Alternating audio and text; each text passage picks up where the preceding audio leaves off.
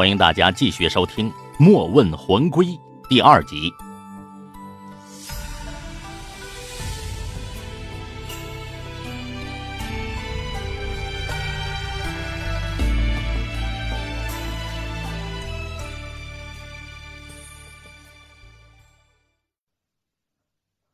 我勒个操！老天爷，酸你狠！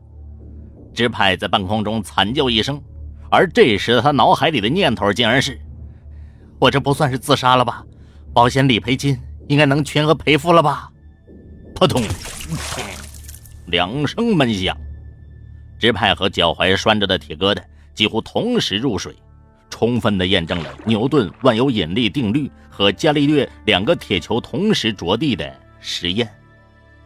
呛水挣扎，肺部如针刺，岔气般疼痛，气泡从嘴里往上涌。仰头看见水面夕阳余晖下的漂浮物，肺里灌满水后不再那么疼，慢慢失去意识。纸牌轻飘飘地浮在臭水河中，竟然看到了自己的躯体歪斜着悬在水中，脚腕上的尼龙绳绷直了，铁球在淤泥里陷进去一半，整个景象如同铁球在放风筝，自己的身体。就是风筝。靠！原来人死之后真有灵魂，我这也算是冤魂了吧？来迎接我的会是天使还是牛头马面？我是要上天堂还是会下地狱？灵魂竟然也能思考问题。直派的灵魂四下张望，远远的看见桥头一个瘦小的身影趴在栏杆上，朝河里张望。此时河面已经没有翻腾的水花了，涟漪皆无，平静如常。这孙子谁呀？干嘛踹我？支派想飘过去，看清凶手的面孔。就在此时，那个身影一跃而下，跳入河中，一个猛子扎下去，直奔支派的尸体。这是干嘛？踹我又救我？支派很纳闷，可这时。四周的一切慢慢模糊起来，整个世界迷雾一团。支派飘来飘去，却再也看不到任何东西。支派放声大喊，却没有任何回声。时间好像不存在了，也不知过了多久，支派突然发现左前方有一小团蓝色焰火，这团不大的火苗像湛蓝飘荡的树叶。支派飘了过去。到了近处，发现自己的尸体就在火焰旁，尸体仿佛有一股强吸力，支派的灵魂不由自主地进入了躯体。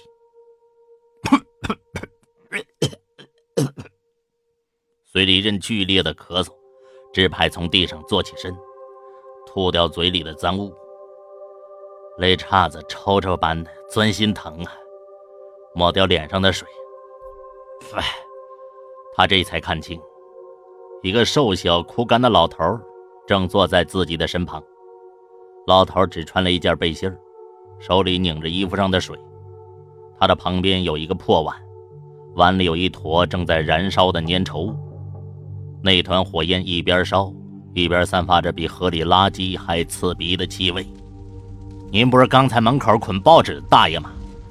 大爷，你刚才看清是哪个王八蛋把我踹河的吗？我非弄死他不可！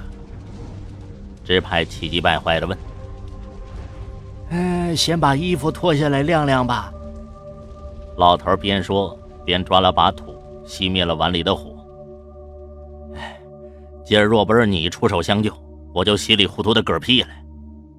支派心有余悸呀，他哆里哆嗦的从兜里掏出半包烟，烟盒里流出了一绺黑褐色的污水。哎呀，我这烟和钱都被水泡糟了，该怎么办？感谢您呢。你现在应该相信了。相信什么？人是有灵魂的。啊，信了。那就好。哪儿就好啊？你不是要感谢我吗？那你去一个地方帮我一个忙。啊，没问题。您说吧，去哪儿？上刀山下火海，滚钉板进油锅，只要是去几百年前。老头很认真的回答：“靠，大爷，您刚才跳河救我的时候脑子进水了吧？你不相信我？我要是相信你这鬼话，还不如相信安卓拉贝贝在大战神等我呢。您忙着，我先走了。我没骗你，我就是从几百年前来这儿找你的，我不是你大爷，你是我祖宗，行了吧？”回见了您呢。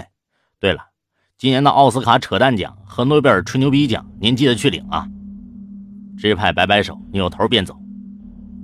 老头没有站起身阻拦，而像在随便问问的一般，抛出了一句话：“那你在这活着有什么意义啊？”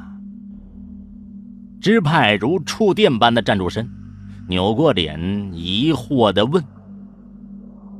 我活着怎么就没意义了？你和父母断绝了关系，女朋友离你而去，亲朋没交情，生活没目的。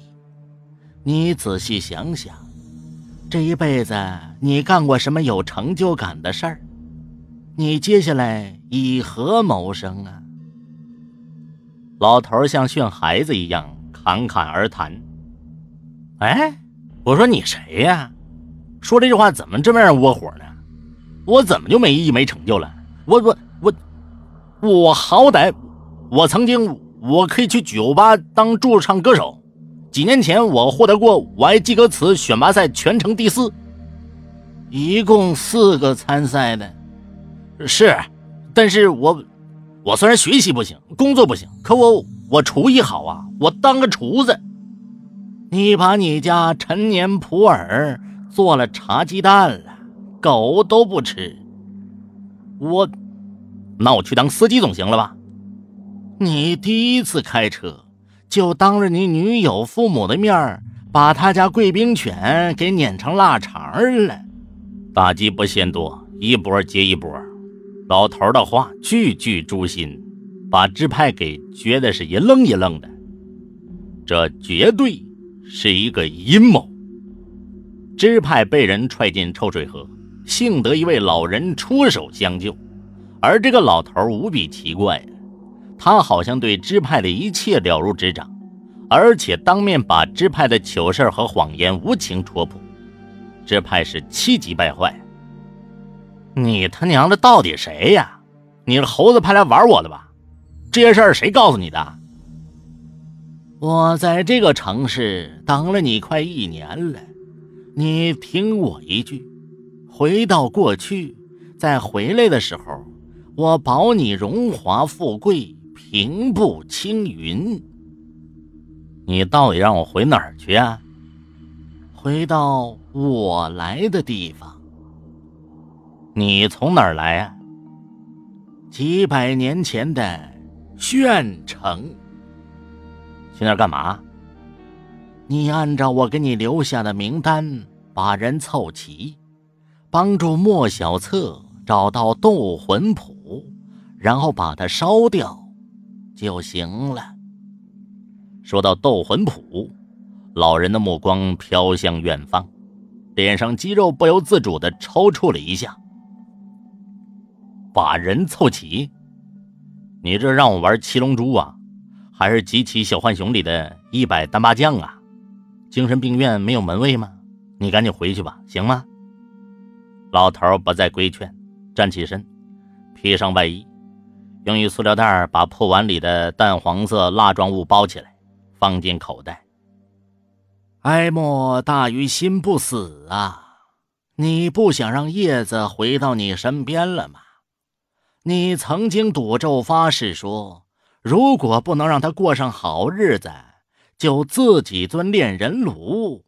这些话你都忘了？支派泥塑般愣在原地。这些话只有他和女友知道。你，你真是穿越过来的？我和你说过这些话？你过去以后会不停的说：“哎呀，说的别人烦透了。”你还在说。你只需要回去七天，九七天，再回来的时候，就是你重生再造的开始。支派有些犹豫了，这半个小时之内发生的事情远远超出了他能理解的范围。行，我答应你。去哪个朝代呀？摸电门还是出车祸呀？这要是真能穿越，凭我这智商，我可要牛叉闪闪放光芒了！我跟你说。老头没回答，只是微微一笑。这一笑，没有很倾城，却很轻蔑。他随手捡起一根树枝，在地上画了个圆，在圆的周围画了十数条射线。你看，这像什么？屁眼儿，支派若有所思的回答。老头用树枝抽在支派的肩上，蠢到尽头，覆水难收。你个混账东西，这像太阳，这几条线其实就代表着不同的时空。你这次去，只是去古代，但是你一定要按照我说的做，要不然。老头指了指旁边的一条射线，你就不知道去哪儿了，也没法回来了。对了，到时候我怎么回来呢？道魂谱的最后一卷里就是你回来的办法。七天之后，我还在这儿等你。智派深吸一口气，行吧，下雨天打孩子，闲着也是闲着。我就当陪神经病过家家了，你等着，我手机扔水里了，我去买一台手机。买那个干嘛？穿越回去，我总得有一技之长啊。俗话说，三分天注定，七分靠滤镜。我给那些皇上啊、娘娘们拍点照片，在美图秀秀 P 一下，怎么着也能谋个一官半职的。啊，对了，太阳能电池也得囤点伟哥一箱差不多了吧？啪。一个耳光抽在了支派脸上，由于他的脸上并未有淤泥，老头的手滑了一下。真的这么丝滑？支派被抽懵了，捂着脸想起了巧克力的广告。老头的耐心看来是耗尽了。我就不知道和你这蠢货废话这么多。接下来我说的话，你一字一句听好了，稍有差池。你就魂飞魄灭，永不超生。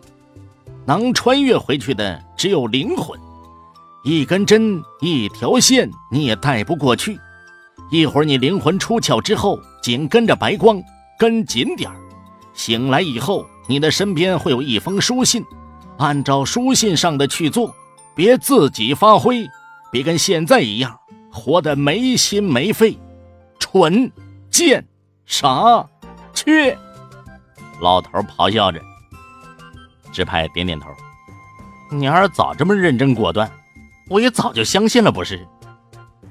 唉，老人无奈的摇摇头，领着支派到了石桥栏杆处，把一大块混凝土用钢丝系在了支派的腰上。支派连连闪躲呀，还让我跳河呀？太脏了！对了，我灵魂走七天，那我这尸体怎么办？等我回来，不都泡烂了？放心吧，我会附在你身上。为什么偏偏选中我呀？是因为我在人群中卓而不凡，还是你在人群中多看了我一眼呢？老人叹了口气：“哎，一切自有天意，过去你就知道了。但凡还有别的选择，我也不会选你。你该出发了，记得追着白光走。你可别糊弄我啊！我路痴。”你临走之前，我可以告诉你一件事儿了。什么事儿？你能穿越到明天，预知彩票中奖号码，对吗？那咱可发了。闭嘴！刚才你想跳河，最后迟迟不跳，你知道是谁把你踹下去的吗？谁呀？我。老人说出了这个“我”字，抬起一脚，又把支派给踹了下去。我操！支派愤怒的骂声飘荡在半空中，特别像《大话西游》里紫霞被牛魔王的粪叉子捅死之后，至尊宝的那声吼：“我操！枪水挣扎，肺部如针刺，插气儿般疼痛，气泡从嘴里往上涌。仰头看见水面，夕阳余晖下的漂浮，肺里灌满水后不再那么疼，慢慢失去意识。绝对不是复制过来的。支派又看到了河水里自己的身体，忽然一道亮光如奔跑的猎豹一样出现在眼前，支派下意识的就跟随上去，速度快的超乎意料。不知过了多久。白光碎若繁星，支派像从噩梦中惊醒一样，猛地坐起身。这是哪儿？我操！我瞎了吗？他努力的瞪大眼睛，视力慢慢适应了周遭，四周黑漆漆一片，耳边能听到呼啸的风声。他循着一系光亮走过去，用肩膀拱开了一扇沉重的石门。风裹着鹅毛雪飘抽在了脸上，支派瞬间变得很年轻，冻得跟孙子似的，能不年轻吗？天色阴沉，漫天飞雪搅乱了时间的概念，分不清是暮色还是清晨。支派只看清自己是在一座山的半山腰的石洞门前，举目眺望，风雪中。四野难分路，千山不见痕，白茫茫一片。借着雪光的反射，支派回头看到，洞里有十几个平方的样子，一床，一桌，一凳，一烛台，一盆，一铜镜，目力所及，别无他物。这鬼地方到底是哪儿啊？我怎么来的？我我靠！想起来了，那收破烂糟老头子。一脚把我踹到这儿的，真的是几百年前。支派想的头皮发炸呀！人生苦短，苦中作乐，我就当旅游了。反正老天爷饿不死瞎家巧。自我安慰了一番，支派反身想回到洞里，突然发现脚下几个毛绒的东西半没在雪中，用脚一踢，有几只冻饿而死的麻雀。这派翻着白眼看了看天，老天爷，故意的是吧？那我就偏不让你玩。烧麻雀味道也不错嘛。真他娘的饿死了夏家巧啊！支派捡了几只麻雀，又从树口大树下捡了一些潮湿的木枝树皮，抱回洞里。他习惯性的把手伸进大腿右侧的口袋，摸索打火机，猛然发现一个问题。我靠，这身体不是自己的，衣服也不是，他吓得一蹦啊，又拍着胸口自我安慰：“冷静，一定要冷静。”他思索片刻，把一根树枝在墙上摸尖儿，双手搓动树枝，在一块树皮上钻木取火，直搓的胳膊发酸，手掌发麻，也没有一丁点儿火星。去你奶奶的，不弄！支派扔了树枝，揉着胳膊站起身，蓦地看见脚下的死麻雀。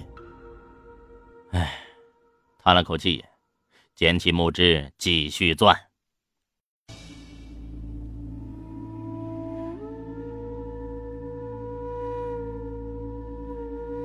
听众朋友，《莫问魂归》第二集播讲完毕。